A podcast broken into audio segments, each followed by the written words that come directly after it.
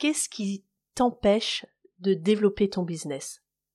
Est-ce que c'est une croyance limitante comme l'argent c'est sale? Ou est-ce que c'est ton incapacité à prendre conscience que tu es entrepreneur?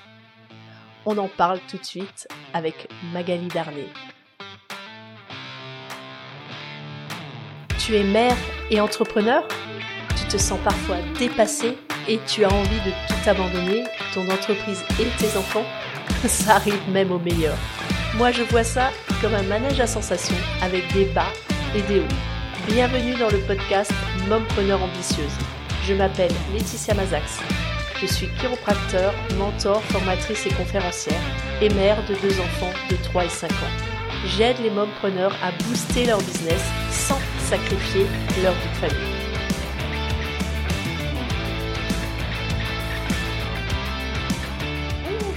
Bienvenue à toi Magali. Bonjour Laetitia. Alors aujourd'hui, je suis ravie de t'accueillir. Donc tu es maman de quatre enfants, tu es kinésiologue et tu es également l'animatrice d'un podcast intitulé Sensiblement différent. Et ben on va pouvoir découvrir que tu n'as pas toujours été kinésiologue, que tu as fait d'autres choses avant. On va découvrir ton parcours de vie. Donc euh, bienvenue à toi Magali, qu'est-ce que tu as de plus à rajouter? Écoute, c'est déjà pas mal comme présentation. En général, ce que je rajoute, que je suis euh, chercheuse et amoureuse de la vie. Disons que l'expérience de vie me permet d'avancer, de, comprendre et de, de, cheminer en fait. Et de, oui, peut-être d'aller plus vers moi-même, mais en tout cas, c'est vraiment ça mon, mon grand maître dans la vie, c'est l'expérience elle-même. Tu as du coup pas toujours été kinésiologue. Qu'est-ce que tu as fait avant d'être kinésiologue? En fait, je n'ai pas du tout été euh, très longtemps kinésiologue parce que même ça date de septembre 2022 jusqu'à août 2022, j'étais enseignante dans l'éducation nationale. Un parcours un peu particulier quand même parce que j'ai toujours eu un peu un pied dedans, un pied dehors. Et euh, durant cette période-là d'enseignement, j'ai justement j'ai fait une pause pour créer une école moi-même euh, pendant cinq ans, qui se voulait être un, un espace d'écoute, de respect, d'épanouissement des enfants pour respecter leur rythme d'apprentissage. Qu'est-ce qui t'a donné l'envie de créer une école à un moment donné? Quel a été le déclic? Le déclic, très franchement, c'est j'étais en train d'y réfléchir tout à l'heure sur cette histoire de, de mompreneur.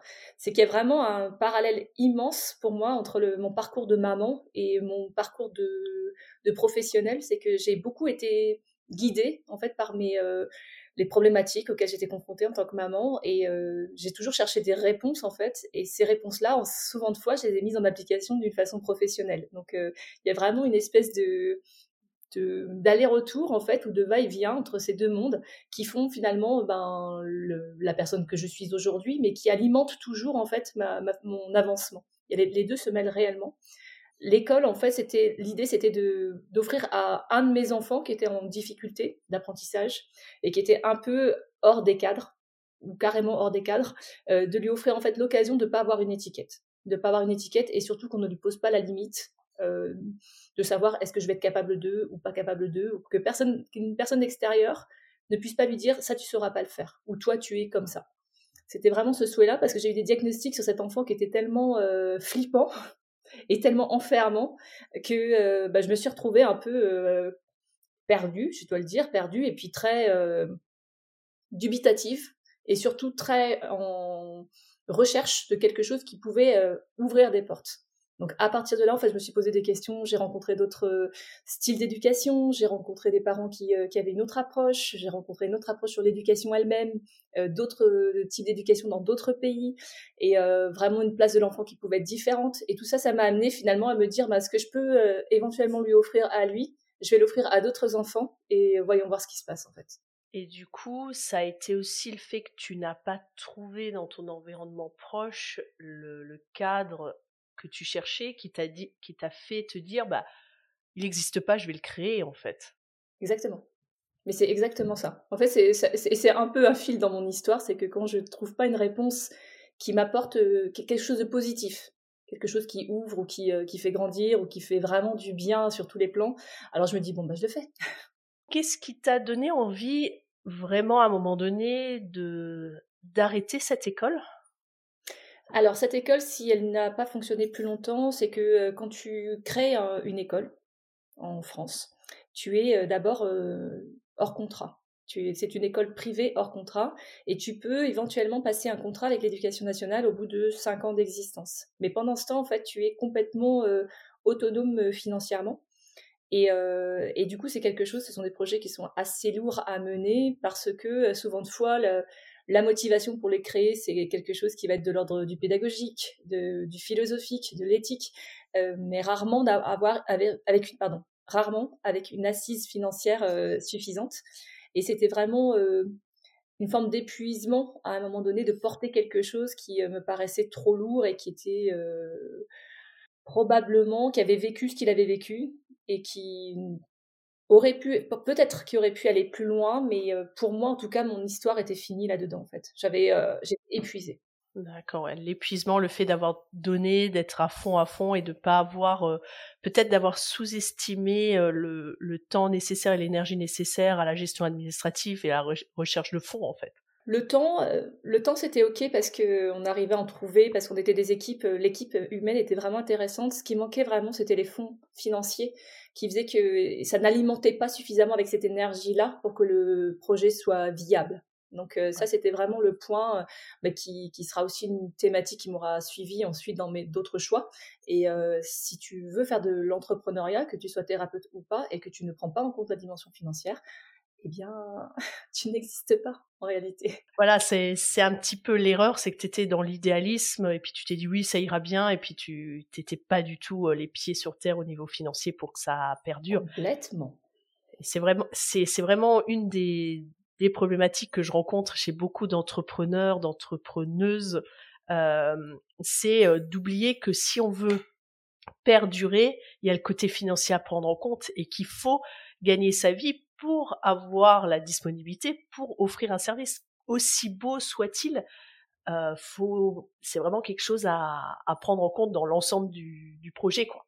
Complètement, c'est vraiment fondamental et c'est ce qui peut te permettre aussi de faire appel à, d'autres professionnels, à, à déléguer, parce qu'effectivement, quand cette énergie-là, elle rentre, finalement, euh, il y, a, y, a, une forme d'équilibre entre toutes les compétences, entre toutes les, euh, les, ouais, les compétences humaines, mais tous les apports qui peuvent être, être faits.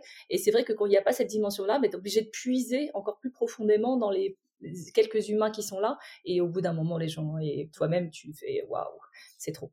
Est-ce que tu dirais que c'est aussi un manque de, de connaissances ou de, de, conscience de la part de la gestion aussi, dans, la gestion d'un projet ou même d'une entreprise?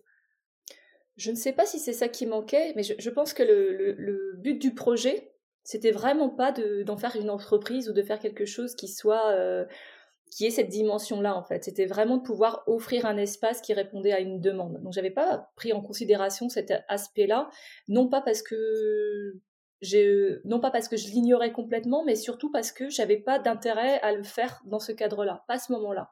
Après, en fait, si tu veux, avec, avec l'expérience, je me suis rendu compte que cette, ce côté entreprise, moi, c'est quelque chose que je fuyais absolument. Je presque quelque part, je ne voulais pas que ça fasse partie du projet. Tu mmh. vois, que ce soit trop la dimension financière finalement. Oui, oui, parce que pour moi, ça pouvait euh, avoir un impact justement sur la, liberté de choix philosophique, etc. Et que, et que, je voulais vraiment garder ça comme quelque chose un peu euh, avec, l'essence de, la philosophie initiale. Et, et ça, c'était une erreur de, de, jeunesse ou effectivement d'idéalisme de penser qu'on pouvait exister sans prendre en compte cet aspect-là de financier. C'était de se dire tiens, on peut juste avec des souhaits exister. Et en fait, c'est accepter que l'argent est une dimension qui permet d'avoir une place dans le monde. Et on peut pas être vivre et faire proposer quelque chose si on n'est pas dans le monde. Mais par contre, tu vois, c'est vraiment un, un parcours comment dire, euh, philosophique, mais euh, intellectuel, euh, de, de, quelque part de guérison et de paix avec ça. Hein, parce que dans, dans, mes choix, ça a souvent été un, un, moteur ou un frein et, à l'avancement, mais ça a aussi orienté ce que j'ai fait. Ouais, en fait, l'argent, c'est comme on dit, l'expression, c'est le nerf de la guerre, quoi. Si, si t'as pas d'argent, si ta structure ne n'est pas viable, bah, ce qui s'est passé là, tu étais sur des idéaux et ça n'a pas pu perdurer. Et ça, c'est vraiment une des erreurs que je vois dans beaucoup d'entrepreneurs. quoi. Ils sont dans un métier passion souvent et ils se disent, bah, je vais gagner un peu d'argent de ma passion, mais ils en oublient que bah, s'ils veulent aider des gens, sur le long terme, bah, à un moment donné, il faut que ce soit, euh, et j'en discutais dans une de mes interviews il y a, il y a quelques temps, je mettrai euh, la référence dans, dans les commentaires de, de cet épisode, euh, où euh, une mompreneur me disait qu'elle a monté un projet et elle avait le choix entre être sous forme associative ou être sous forme d'entreprise. Et euh, elle, elle s'est renseignée, puis on, on, lui a posé cette question, on lui a dit, mais est-ce que tu veux juste faire un petit truc pour aider quelques personnes ou est-ce que tu as envie d'aider vraiment beaucoup de monde? Et si tu as envie d'aider beaucoup de monde, bah, la seule solution, c'est de créer une entreprise qui va pouvoir générer de l'argent, qui va avoir les budgets pour arriver à terme de ton projet qui, qui, est faramineux, quoi complètement, complètement. C'est vrai qu'en termes d'impact, si tu veux vraiment euh, ben, transmettre des messages ou euh, transmettre des enseignements quels qu'ils soient, si tu n'as pas cette existence-là et si tu n'as pas cette assise financière-là, finalement, tu es juste euh, comme quelque chose, comme un rêve. C'est-à-dire que tu n'as pas de, tu n'as pas de densité. Qu'est-ce qui a fait basculer, qui t'est dit, tu t'es dit maintenant, ça y est, je, je franchis le pas, je deviens kinésiologue. Hmm. Alors, je dirais que tout au long de mon parcours, c'est quand même euh, peut-être assez spécifique. Il y a quand même beaucoup le monde de l'enfant. Donc, j'ai beaucoup d'enfants, j'ai beaucoup travaillé avec des enfants. Ça me, ça m'a vraiment accompagné énormément tout au long de mon chemin. Les enfants m'ont appris énormément. Pour moi, ce sont vraiment euh, des maîtres. Ils m'ont appris l'essentiel de ce que je sais aujourd'hui. Et c'est eux qui m'ont amené finalement à, à avoir, acquérir la posture de thérapeute plus j'avançais en fait et plus je rencontrais des enfants, moins j'étais intéressée par euh, leur euh, pseudo niveau scolaire et euh, une pseudo évaluation qui, qui était avec certaines valeurs, plus je m'intéressais à l'être et plus je m'intéressais à l'être, plus j'avais envie de leur fournir et leur offrir des opportunités de se retrouver géniaux, de d'avoir confiance en eux, de d'être autonome et de découvrir qu'en fait dans la diversité et l'unicité de chacun, c'était là que que régnait toute la richesse humaine. Et plus j'avançais là-dedans, en fait, plus je quittais un peu cette posture euh, d'enseignant pour aller vers euh, le côté ben, plus thérapeutique quelque part. Et euh, c'est vrai que maintenant, grâce à ce cheminement-là, je me, je me, tiens droite en disant, voilà, je, je, sais voir l'étincelle chez les gens et ça, ça m'amène vraiment à donner aussi ces outils-là pour que les gens soient autonomes et trouvent la meilleure version d'eux-mêmes et se trouvent géniaux et se trouvent magnifiques en tant qu'être unique. Donc c'est vraiment pour moi une douce continuité et les enfants m'ont amené là où je suis aujourd'hui alors pas toujours, enfin très franchement pas dans la douceur parce que euh, ils ont cette puissance de, de, réaction qui est non négociable et qui est extrêmement authentique, qui vient te t'appuyer là où ça fait mal et qui vient vraiment toucher tes propres limites, donc euh, qui te remet en question sur euh, qu'est-ce que l'obéissance, qu'est-ce que l'autorité, qu'est-ce que le respect, qu'est-ce que l'amour, etc. Et à chaque fois que je me retrouvais confrontée à une difficulté comme ça, qui, qui engendrait parfois des émotions assez fortes, je sais bon ok, il faut que je change mon regard, il faut que je change ma posture, il faut que j'apporte une autre réponse pour pouvoir toujours garder en fait le lien de communication avec l'enfant. Et dans ton relationnel de mompreneur, quel est le plus grand défi que tu as eu à relever du fait, d'être maman et entrepreneur? Alors, le fait de gérer les deux euh, et d'être les deux, c'est vraiment une, histoire de trouver la place de tout le monde. En fait, je pensais aussi à ça tout à l'heure. En fait, donc moi j'ai quatre enfants, donc c'est déjà pas rien. Il y en a aucun qui a envie d'être oublié. Donc aucun de mes enfants n'a envie d'être oublié. Moi, je n'ai pas envie d'être oublié. Euh, mon travail n'a pas envie d'être oublié. Donc, comme toutes ces entités-là ont envie d'exister avec force, il faut pouvoir en fait euh, bah, être une multifacette permanente, euh, une espèce de, truc qui, qui s'adapte, qui, qui trouve des réponses à la priorité du moment, des gestions d'urgence parfois, puis parfois toutes les urgences arrivent en même temps. Donc il y a vraiment quelque chose de l'ordre du chef d'orchestre ou je ne sais quoi, où c'est vraiment être en adaptation permanente à des multi-défis quelle est ton astuce pour réussir à, assumer ces différents rôles, ces, différentes casquettes? Pour moi, l'essentiel, en tout cas avec mes enfants, c'est euh, le lien, quoi qu'il arrive. C'est-à-dire que euh, même quand il y a des difficultés, et puis il y en a souvent de fois, c'est de toujours garder le lien. Donc parfois, je m'assois sur euh, des attentes de forme ou des attentes, ou peut-être des attendus de, façon de, de communiquer ou de, des façons de, de générer de l'émotion, etc. Et tout ça n'a pas d'importance à partir du moment où le lien est là. Donc parfois on peut être en désaccord parce que la priorité temporelle est ailleurs que sur eux. Mais quoi qu'il arrive, euh, on met la priorité sur le, ce qui est à faire sur le moment, et puis on revient toujours euh, récupérer euh, du temps avec les enfants, voir si ça va bien, rediscuter, expliquer. Donc vraiment, il y a ce qui, moi, ce qui m'aide vraiment, c'est la, communication avant tout, l'authenticité, et puis cette histoire de lien où, les, les pseudocodes, je m'assois dessus largement, ça n'a aucune importance, mais par contre, conserver ça, c'est mon fondement à moi. C'est une de mes valeurs essentielles. Quel impact tu penses qu'a ton rôle de maman sur ton rôle d'entrepreneur?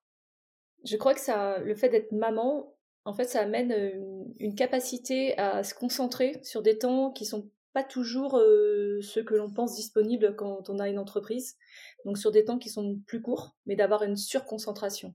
C'est-à-dire que quand on est maman et entrepreneur, on est dans la présence permanente. C'est-à-dire que quand on est avec quelqu'un, on est avec quelqu'un. Quand on est au travail, on est au travail. Et c'est vrai que ça demande d'être efficace sur des temps qui sont assez courts. Ça te rend responsable de quelque chose où quand tu dis, quand tu t'engages, tu t'engages jusqu'au bout, tu lâches pas. Donc réellement, c'est euh, euh, ce que j'ai appris en tant que maman, ça m'a démultiplié les compétences euh, par rapport à mon travail. Est-ce que tu aurais une anecdote à nous partager qui relie le fait que tu es maman et que tu es entrepreneur? Qu'est-ce qui a pu t'arriver de vraiment, tu te dis, waouh, c'est fou quoi?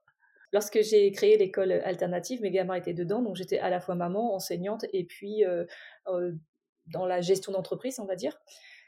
Et euh, donc ça m'est arrivé d'avoir des enfants qui étaient en train de naître pendant ce projet professionnel-là et d'être amené par exemple à allaiter un enfant pendant une réunion. Ah, bah. Ça, c'est déstabilisant.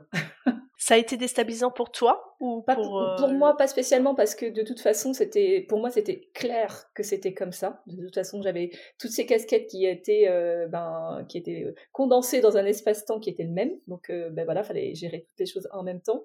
Et et par contre c'est vrai que dans le regard des gens alors ça, amène parfois de l'incompréhension, surtout de l'étonnement, une forme de surprise. Et puis et puis finalement ça passe.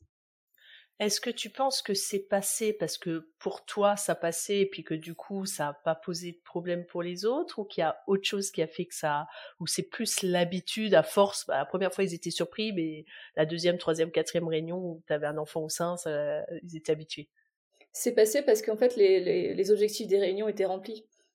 Tu penses que la représentativité est importante qu'on puisse être euh, confronté à ce genre d'image? C'est clair que ça a un impact, euh, c'est un impact, c'est-à-dire que plus on voit quelque chose euh, de façon euh, récurrente, je dirais pas au quotidien, mais de façon récurrente, plus le cerveau finalement il intègre l'information que c'est c'est normal. Quel est le conseil que tu te donnerais à ton toi d'il y a 5 ou 10 ans? Moi, d'il y a 5 ou 10 ans, je dirais ça va pas être facile, tu vas tomber, ça va piquer, mais vas-y avec confiance parce que chaque étape va te faire grandir. Waouh ça, c'est un super conseil. C'est un super conseil qui peut vraiment, je pense, aider des, personnes qui osent pas, euh, qui osent pas se lancer. Et moi, ça me rappelle une expression que j'aime beaucoup, euh, qui, est celle de euh, plus je me plante, plus je me cultive. Exactement. Et quoi qu'il arrive, on est, on est gagnant-gagnant. Et dans nos expériences, parfois, on peut voir euh, des difficultés et on en a tous eu qui nous ont coûté parfois de l'argent et euh, moi mon, mon déclic c'est de me dire waouh euh, ça t'a coûté de l'argent? Waouh c'était le coût de ta formation quoi mais c'est complètement et quand tu as ce regard là moi j'ai effectivement une forme de gratitude même pour les moments qui ont été parfois parsemés de, beaucoup de douleurs ou qui ont vraiment été vécus comme des épreuves, des genoux à terre et euh, d'aller pousser des petits wagons au fond de la mine. Mais j'ai une gratitude immense pour ces instants-là parce que euh, ils m'ont fait tellement grandir, ils m'ont fait lâcher des choses que je n'aurais jamais lâchées dans un milieu euh, complètement cool avec le soleil qui brille, etc. J'aurais pas lâché mes habitudes qui étaient nocives pour moi-même.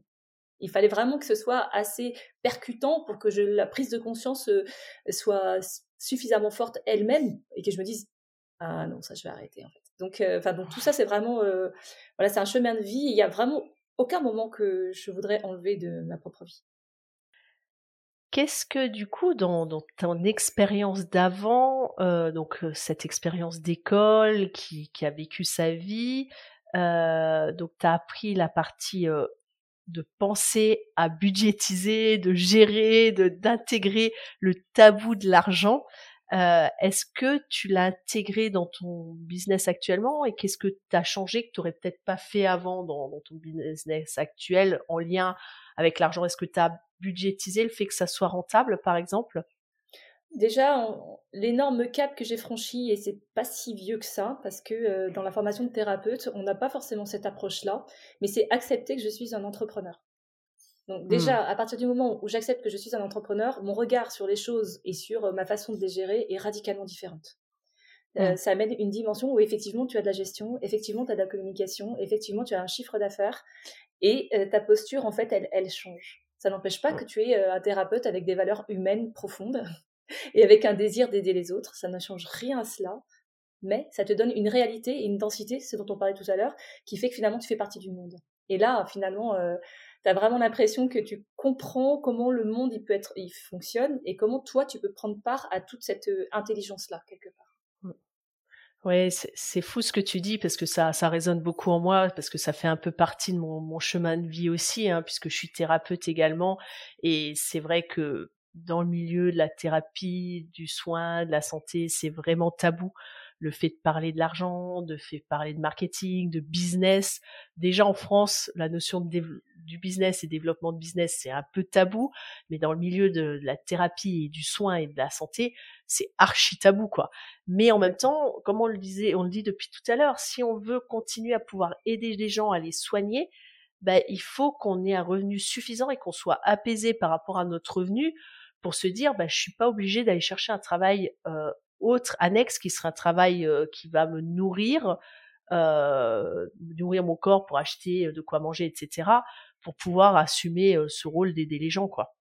Exactement. Et c'est complètement juste et plus ta dimension financière finalement elle grandit et plus tu peux avoir l'opportunité et la chance d'aider de plus en plus de personnes qui elles-mêmes pourront aider des personnes. Et c'est ce que tu disais tout à l'heure c'est vraiment une spirale euh, positive et euh, vraiment euh, vertueuse. Parce que si soit tu restes tout petit dans ton coin et tu galères et du coup bah tu vas peut-être aider une ou deux personnes. Et si plus tu vas grandir soit tu fais le choix de grandir et d'aider encore plus de personnes. Donc là, c'est vraiment parfaitement ce que tu ce que tu évoquais tout à l'heure. C'est mais c'est un choix mais il a des conséquences et, euh, ce ne sont pas forcément celles auxquelles on pense en départ. Donc euh, voilà, il y a toute cette réflexion-là qui, euh, qui est en jeu aujourd'hui.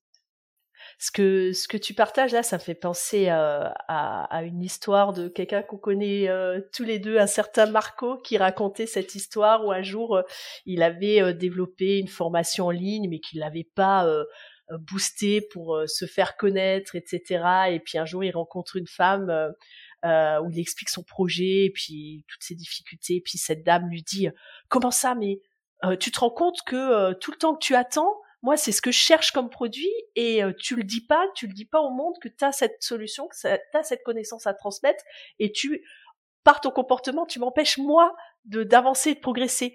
Et souvent, c'est, c'est, j'ai trouvé cette cette histoire euh, vraiment géniale de, de se repositionner, de se dire bah en faisant pas ces démarches, quelle est la personne que je peux pas aider, que j'empêche d'aller mieux, quoi?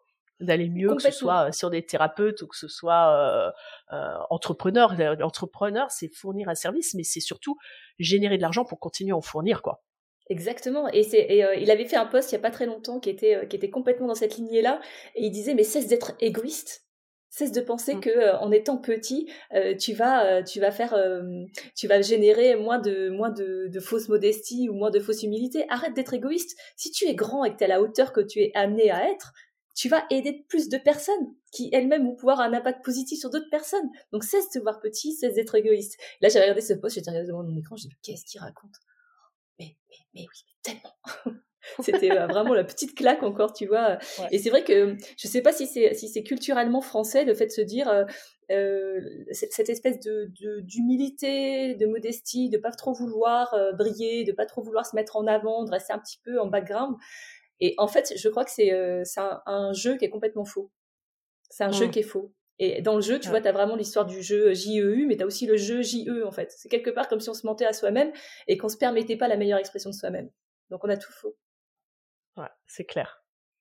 Euh, ce que je trouve dingue, c'est que tu as quand même géré, créé et géré une entreprise et que tu as réussi à, euh, à switcher, prendre conscience que tu avais besoin de prendre ton rôle d'entrepreneur pour pouvoir euh, aider les gens et que ça que tu l'aies pas eu avant quoi. Je trouve ça dingue quoi que que ça soit arrivé que maintenant quoi. Et puis il faut quand même enfin il faut quand même savoir parfois je peux être très lente Parfois, tu peux être très rapide, mais parfois, tu peux être très lente. Il faut savoir que ma, formation initiale, c'est une école, enfin, c'est les Subdeco Montpellier, option marketing communication. Ah ouais, en plus, donc t'as en gros, quelque part, t'as pas d'excuse. non, j'ai absolument aucune excuse à part celle de dire, et je le disais clairement, je ne veux pas gagner d'argent. Parce que c'est pour moi, l'argent était associé à quelque chose qui, euh, qui détournait des valeurs ou, des, euh, ou, des, ou de l'humanité, ou de quelque chose comme ça. J'avais cette L'argent, c'est tabou, quoi. Et c'est tabou, voire c'est sale. C'est pire que tabou. C'était sale. Et donc, même pas de pas pouvoir. T'as fait, as fait le switch dans ta tête, quoi. L'argent, c'est plus stable, euh, c'est plus sale, c'est un moyen c'est un long travail. Euh, là, il y a bonne, euh, un bon paquet de petites séances de kinésio là-dessus, tu vois. Pour accepter, c'est accepter, tu sais, accepter sa valeur. Rien que ça. Mmh. Là, ça résonne en fait. Accepter sa valeur. Donc, tac, tac, tac. Ben, merci beaucoup Magali pour cet échange. C'était vraiment super intéressant. Et j'ai mon petit doigt qui me dit qu'on va certainement se revoir pour des projets communs à venir. On Absolument. on n'en dit, pas, trop, mais quand même, je voudrais juste rebondir sur quelque chose que tu disais tout à l'heure, tu sais, euh, de pouvoir, euh, plus on se plante, euh, plus on cultive, tu sais Ouais, bah c'est justement un truc dans ce genre. plus on se plante, plus on se cultive. On vous partagera des petites choses à ce sujet-là dans pour un épisode spécial euh, qu'on va, je pense peut-être partager un peu sur nos deux podcasts. Absolument. Chère mompreneur ambitieuse, tu as parfois l'impression de manquer de temps Comme je te comprends. C'était mon cas il y a quelque temps et j'ai trouvé plein d'astuces. J'ai regroupé toutes mes astuces dans une formation de 6 vidéos intitulée Mompreneur optimise ton temps. Aujourd'hui, j'aimerais t'offrir cette formation. Pour en bénéficier, suis le lien dans les descriptifs de ce podcast.